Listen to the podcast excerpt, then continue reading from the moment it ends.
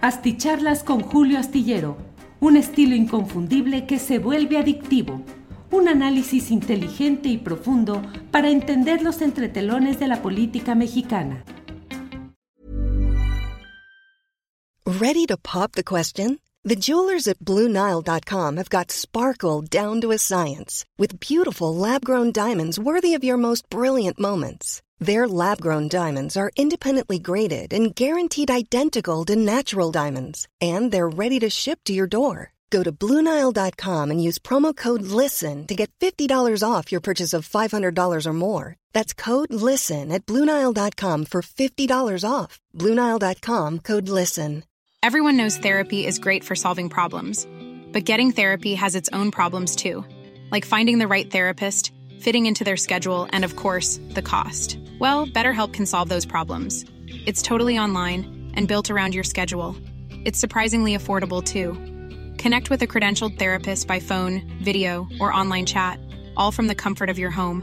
Visit betterhelp.com to learn more and save 10% on your first month. That's BetterHelp H E L P.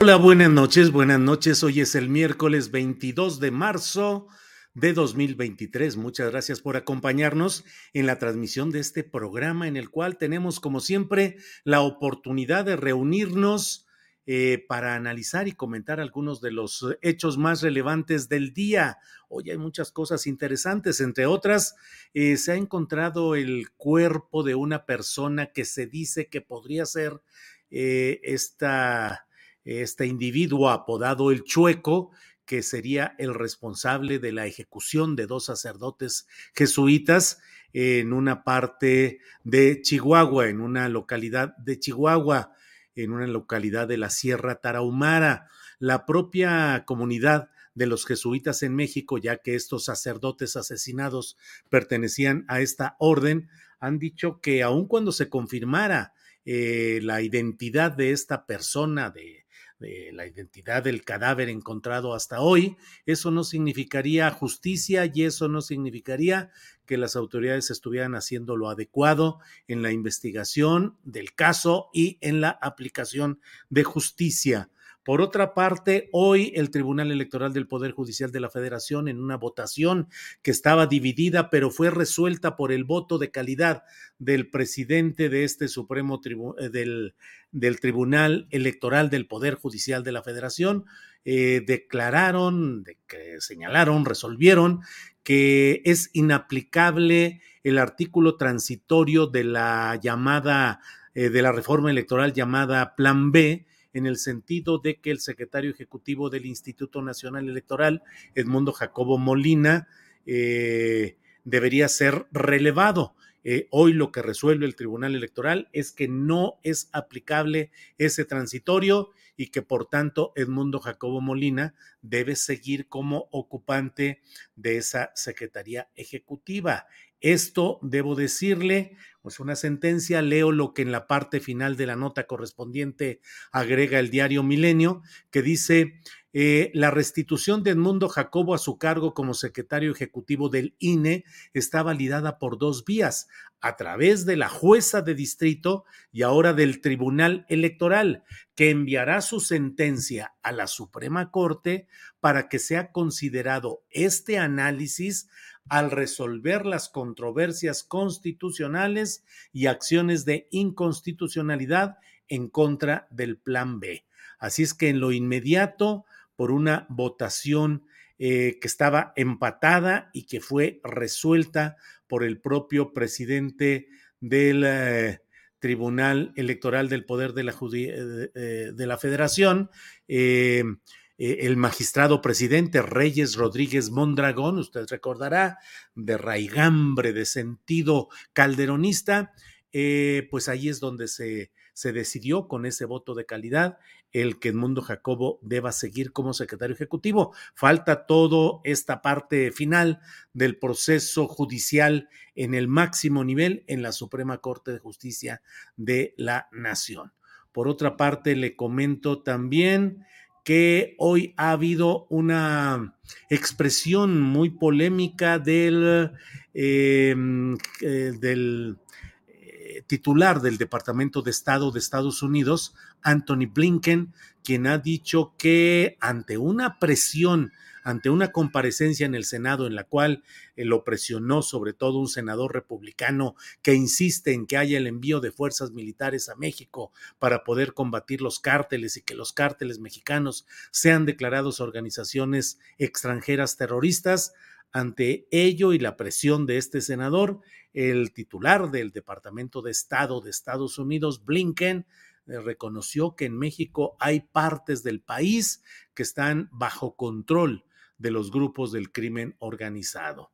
Eh, el propio canciller Marcelo Ebrard salió al paso para decir que no hay, eh, que no se está tomando en cuenta lo mucho que está haciendo México y que esa declaración pues no tiene eh, toda la contundencia o el fundamento.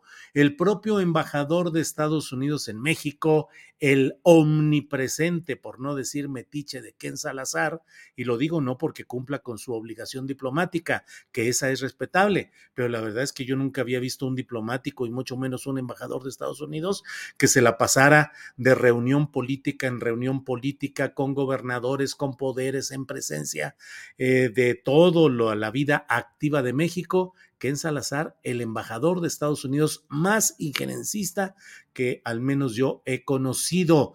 Y Ken Salazar dijo que no sabe, que realmente él no, no, no, no, dijo, no he visto declaraciones ni nada, o sea, no tiene postura respecto a lo que plantea el secretario de Estado de Estados Unidos. Pero hoy particularmente quiero hablar con usted y quiero centrarme en algo que lo voy a tratar de expresar eh, pues con todo el cuidado con el cual siempre analizamos aquí las cosas. Eh, y debo decirle que durante mucho tiempo he visto este, este conflicto, esta confrontación de puntos de vista y de ideas que son trascendentes, es decir, ese conflicto es trascendente, el que se refiere a la conformación del Consejo General del Instituto Nacional Electoral y de la reforma electoral que trata de reducir gastos, de eliminar la mafia burocrática largamente instalada en ese instituto. Y además desde mi punto de vista, también combatir la falsa imagen de democracia plena, absoluta, límpida, tan completa que es necesario defenderla a capa y espada, que es lo que han querido vender los que están instalados en el control del INE y otros grupos partidistas empresariales y mediáticos que han aprovechado este tema para desarrollar una campaña política en contra del gobierno de Andrés Manuel López Obrador. Creo que estamos en presencia de dos ámbitos que resultan complicados.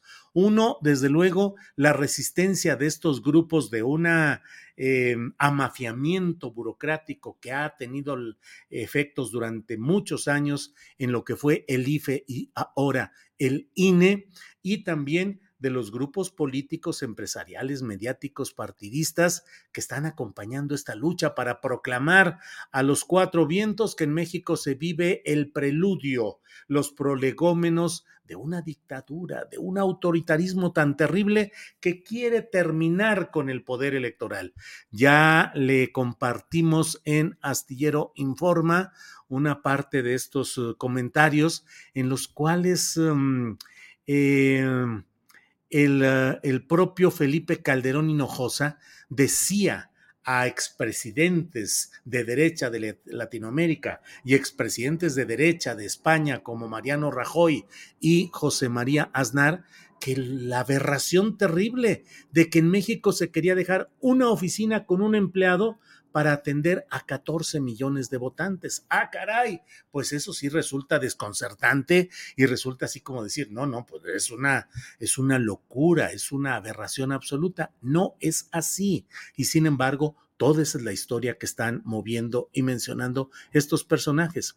Es una batalla importante porque es la batalla por el futuro del país. Es la batalla para definir cómo se deben organizar las elecciones en México, cómo se debe utilizar un enorme caudal de dinero público para organizar, preparar y eh, desahogar las elecciones en su primera etapa. Luego viene la etapa de calificación y juicio que puede ejercer el Tribunal Electoral del Poder Judicial de la Federación, con sus asegúnes y con sus uh, detalles eh, que son susceptibles de un análisis más específico, pero en términos generales estamos en presencia de un poder electoral.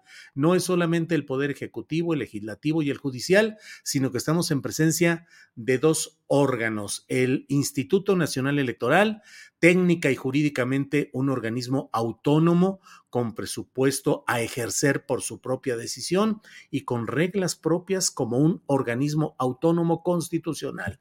El Tribunal Electoral del Poder Judicial de la Federación, que como su nombre lo indica, depende del Poder Judicial de la Federación, pero tiene un rango de libertad y de acción específico en el tema de lo electoral. Es como una rama del poder, del poder judicial electoral dedicada específicamente a lo electoral.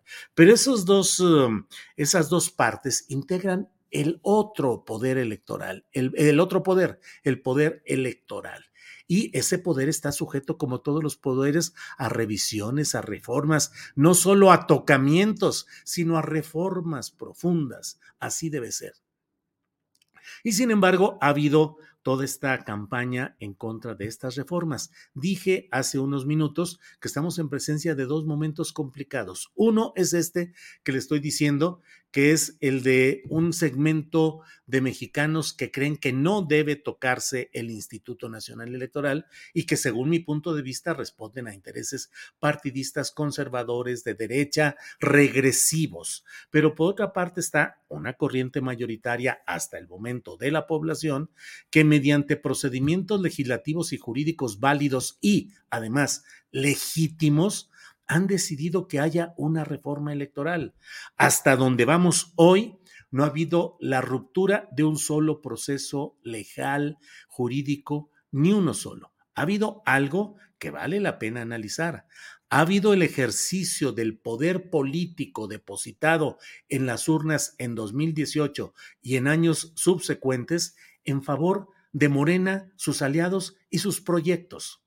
Y este poder político concentrado así ha permitido que en los procesos de integración de plantillas eh, o de planillas de aspirantes a integrar el, eh, eh, el, cuatro consejerías electorales del INE y que en ejercicio de un poder legítimo proveniente de las urnas se aprobara en el poder legislativo un plan electoral que se ha llamado el Plan Electoral B, no se ha roto una sola regla, no se ha roto nada. Hay en el ánimo de los opositores la idea de que dicen es que todo eso es para garantizar un triunfo apabullante de Morena, es la dictadura de los votos, están preparando un fraude electoral. When you're ready to pop the question, the last thing you want to do is second guess the ring. At BlueNile.com, you can design a one-of-a-kind ring with the ease and convenience of shopping online. Choose your diamond and setting. When you find the one, you'll get it delivered right to your door. Go to Bluenile.com and use promo code LISTEN to get $50 off your purchase of $500 or more. That's code LISTEN at Bluenile.com for $50 off your purchase. Bluenile.com code LISTEN. Hiring for your small business? If you're not looking for professionals on LinkedIn, you're looking in the wrong place. That's like looking for your car keys in a fish tank. LinkedIn helps you hire professionals you can't find anywhere else, even those who aren't actively searching for a new job but might be open to the perfect role. In a given month, over 70% of LinkedIn users don't even visit other leading job sites. So start looking in the right place. With LinkedIn, you can hire professionals like a professional. Post your free job on linkedin.com slash people today. Palabras muy...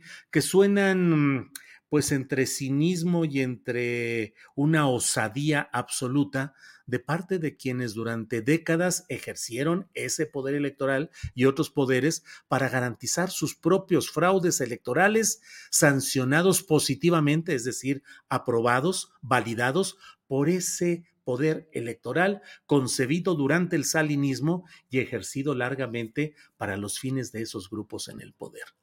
Eh, la definición de lo que viene en este terreno de la reforma electoral llamada Plan B está en manos de la Suprema Corte de Justicia de la Nación, que va a resolver si es inconstitucional y por tanto se regresen las cosas a su situación original. No hay ninguna ruptura del orden constitucional, porque todo está circulando en terrenos de absoluto respeto a las reglas jurídicas vigentes y a la capacidad de decisión política que las urnas han dado a los órganos que definen estos procesos. Dicen, bueno, es que el comité de evaluación de, eh, las, de los aspirantes a consejeros electorales eh, tienen mayoría de Morena y está siendo definido por Morena y sus aliados. Pues es que esa es la conformación política que se dio en las urnas y en los diferentes órganos que concurren en esta propuesta. Dicen, bueno, es que Morena va a evitar que haya una designación por consenso en el Poder Legislativo de las cuatro consejerías que vienen. Bueno, pues es que Morena considera que no debe darse ese consenso que era en el fondo el reparto de cuotas, dos eh, consejerías para el partido dominante, fuera el PRI o fuera el PAN, otra para el PRD comparsa y otra para el otro partido, fuera el PAN o el PRD, el que estuviera en desventaja en ese momento. Y San se acabó. Y entonces ese era el reparto por cuotas. Y ahora Morena dice no, si no hay consenso, que sea por sorteo y dicen, pero eso es eh, abrir las puertas a la dictadura y al fraude electoral. Es una opción válida establecida en la legalidad vigente de este momento. Eh, pero dentro de todo ello, eh, lo que quiero destacar es el papel de golpismo, de alta traición, que en este tramo final está realizando el personaje que ha presidido este Instituto Nacional Electoral, el Consejo General del Instituto Nacional Electoral, y que por tanto es hoy, todavía hoy, responsable por sus acciones ante la nación por una parte y por otra parte en el correcto uso de los recursos públicos. Y resulta que el señor Lorenzo Córdoba Vianelo ha decidido organizarse una gira del despecho una gira del resentimiento, una gira de la venganza política por Estados Unidos, pero además de todo esto, y créame que yo soy muy reacio a la invocación de, de, las traiciones a la patria y del patrioterismo y del nacionalismo extremo. Esa es la mera verdad. Cuando yo he escuchado las acusaciones a diputados federales o a senadores que han votado en determinado sentido y dicen traidores a la patria, yo nunca he seguido esa, esa etiquetación porque considero que los mexicanos tienen derecho a votar en el sentido que crean ante temas que les son propuestos en un poder legislativo y que el votar en contra de algo, ah, digo, si un día se vota por la invasión de nuestro país por tropas extranjeras, eso es un delito de traición a la patria, pero hay que manejar con cuidado, creo yo, ese tipo de términos, que por otra parte, la propia Suprema Corte de Justicia de la Nación ha ido señalando que no era correcto y que no hay ninguna traición a la patria y que por el contrario se cometieron exageraciones y exabruptos al etiquetarlos así. Pero es otro tema en el cual, pero aquí en el caso de Lorenzo Córdoba, yo me pregunto, él ha anunciado y está de gira por Estados Unidos hoy 22 de marzo, cuando le quedan menos de dos semanas para entregar el cargo, para decir adiós, para retirarse, para dejar de ser un funcionario del Estado mexicano, un servidor público del Estado mexicano del más alto nivel. ¿Y en qué está distrayendo esta parte final y para qué? Está haciendo una gira que él dice que es con el fin de fortalecer la vinculación en materia electoral con la comunidad internacional. Ah, caray, Lorenzo Córdoba, si eso no lo hiciste cuando tenías años por delante o si sí lo hiciste, bien hecho o mal hecho, ya es otra cosa. Pero en este momento, ¿para qué ir a Estados Unidos a reunirte con, vaya, vaya, vaya, con el secretario general de la Organización de Estados Americanos, la OEA, el muy reprobable y muy repulsivo eh, señor Almagro, que ha sido el instrumento de intervencionismo abierto de intereses golpistas en varios países, particularmente en Bolivia, donde fue el instrumento útil de Estados Unidos para enderezar el golpe de Estado contra Evo Morales y tratar de establecer un cambio de orientación, un, cambio en el sentido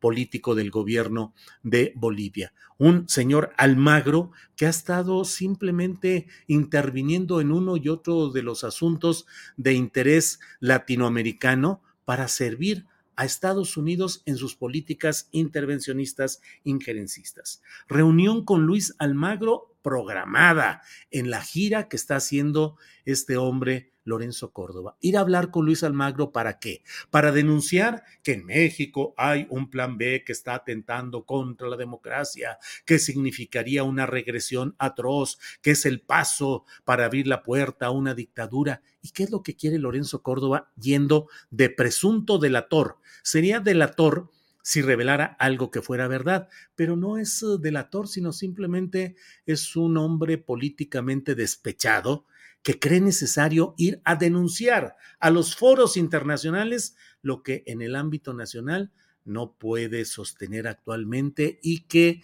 le ha generado un rechazo en amplios sectores de la población. Del 20 al 24 de marzo se fue con fondos públicos eh, Lorenzo Córdoba Vianelo para visitar las ciudades, pues hombre, de Washington, New York, donde va a tener, tiene es decir, su agenda original incluía reuniones con miembros del cactus hispano de la Cámara de Representantes, con el subsecretario de Estado para Asuntos del Hemisferio Occidental, Brian Nichols, em, con el jefe de la División de Asistencia Electoral de la OEA, Craig Jennes, igualmente encuentros, estoy leyendo una nota que publicó Proceso sobre este tema, dice, igualmente tendrá encuentros con representantes de la National Endowment for Democracy, National Democratic Institute, International Republican Institute, International Foundation for Electoral Systems, Goodrow Wilson Center, Center for American Progress, the Atlantic Council y Center for Strategic and International Studies. Además, va a estar en la red global para asegurar la integridad electoral. A pocos días de dejar el cargo, Lorenzo Córdoba está yendo con fondos públicos a hacer grilla, grilla vergonzosamente contraria al interés del Estado mexicano. No digo ni siquiera del interés de la patria, del Estado mexicano. El Estado mexicano a través de sus instituciones válidas y legítimas, como son el Poder Ejecutivo que propuso un plan electoral, el Poder Legislativo que aprobó ese plan electoral y de la Suprema Corte del Poder Judicial de la Federación que va a analizar y resolver sobre este tema. Contra todo ello, ¿está yendo Lorenzo Córdoba a hacer grilla en contra? ¿No debería ser un servidor público que hoy dijera lo que propuso legítimamente el Poder Ejecutivo, lo que, lo que aprobó legítimamente el Congreso y lo que va a resolver legítimamente la Suprema Corte de Justicia de la Nación? Eh, ¿Debo mantenerme como el árbitro que dicen que fui? Eh, cuidadoso, ecuánime, con una integridad y con una altura de miras que no me permitiera bajarme a la cancha a estar peleando y a estar echándole bronca a uno de los equipos en contienda. En eso termina eh, Lorenzo Córdoba bajando a la cancha a tirar patadas, a echar lodo y a hacer grilla contra uno de los, de los equipos que están jugando en el partido que supuestamente él es el árbitro imparcial y cuidadosísimo de la ley? Me parece que no, y lo digo con todas sus letras. Lorenzo Córdoba, alta traición. Eso es lo que está haciendo y por ello habremos de recordarlo y decirlo con la intensidad que sea necesaria. Les agradezco a quienes me han acompañado en esta videocharla astillada. Gracias a todos quienes han llegado desde diferentes partes del país y del extranjero. Leo como siempre sus comentarios. Agradezco a quienes han llegado en los primerísimos lugares y como siempre, gracias por esta oportunidad de estar en contacto. Gracias y nos vemos mañana. Mañana jueves 23 de marzo, cuando vamos a tener, entre otros temas, la mesa de seguridad en la que van a estar, como siempre, eh, Ricardo Ravelo, Guadalupe Correa Cabrera, no va a poder estar Víctor Ronquillo. Y vamos a tener como invitada especial a la gran periodista Laura Sánchez Ley, que nos va a hablar, entre otros temas, pues 23 de marzo es un aniversario más de la ejecución, del asesinato de Luis Donaldo Colosio Murrieta. Vamos a tener partes de una grabación en la cual se escuchan algunos de los temas que se hablaron en la inmediatez de la detención de Mario Aburto y tendremos esos y otros temas. Les invito a acompañarnos este jueves en Astillero Informa de una a 3 de la tarde, de una a 3 de la tarde y por lo pronto, gracias, gracias y buenas noches. Hey, it's Paige DeSorbo from Giggly Squad. High quality fashion without the price tag. Say hello to Quince. I'm snagging high-end essentials like cozy cashmere sweaters, sleek leather jackets, fine jewelry, and so much more. With Quince being 50 to 80% less than similar brands. And they partner with factories that prioritize safe, ethical, and responsible manufacturing. I love that. Luxury quality within reach. Go to quince.com slash style to get free shipping and 365 day returns on your next order. Quince.com slash style. Para que te enteres de las nuevas asticharlas, suscríbete y dale follow en Apple, Spotify, Amazon Music, Google o donde sea que escuches podcast. Te invitamos a visitar nuestra página julioastillero.com.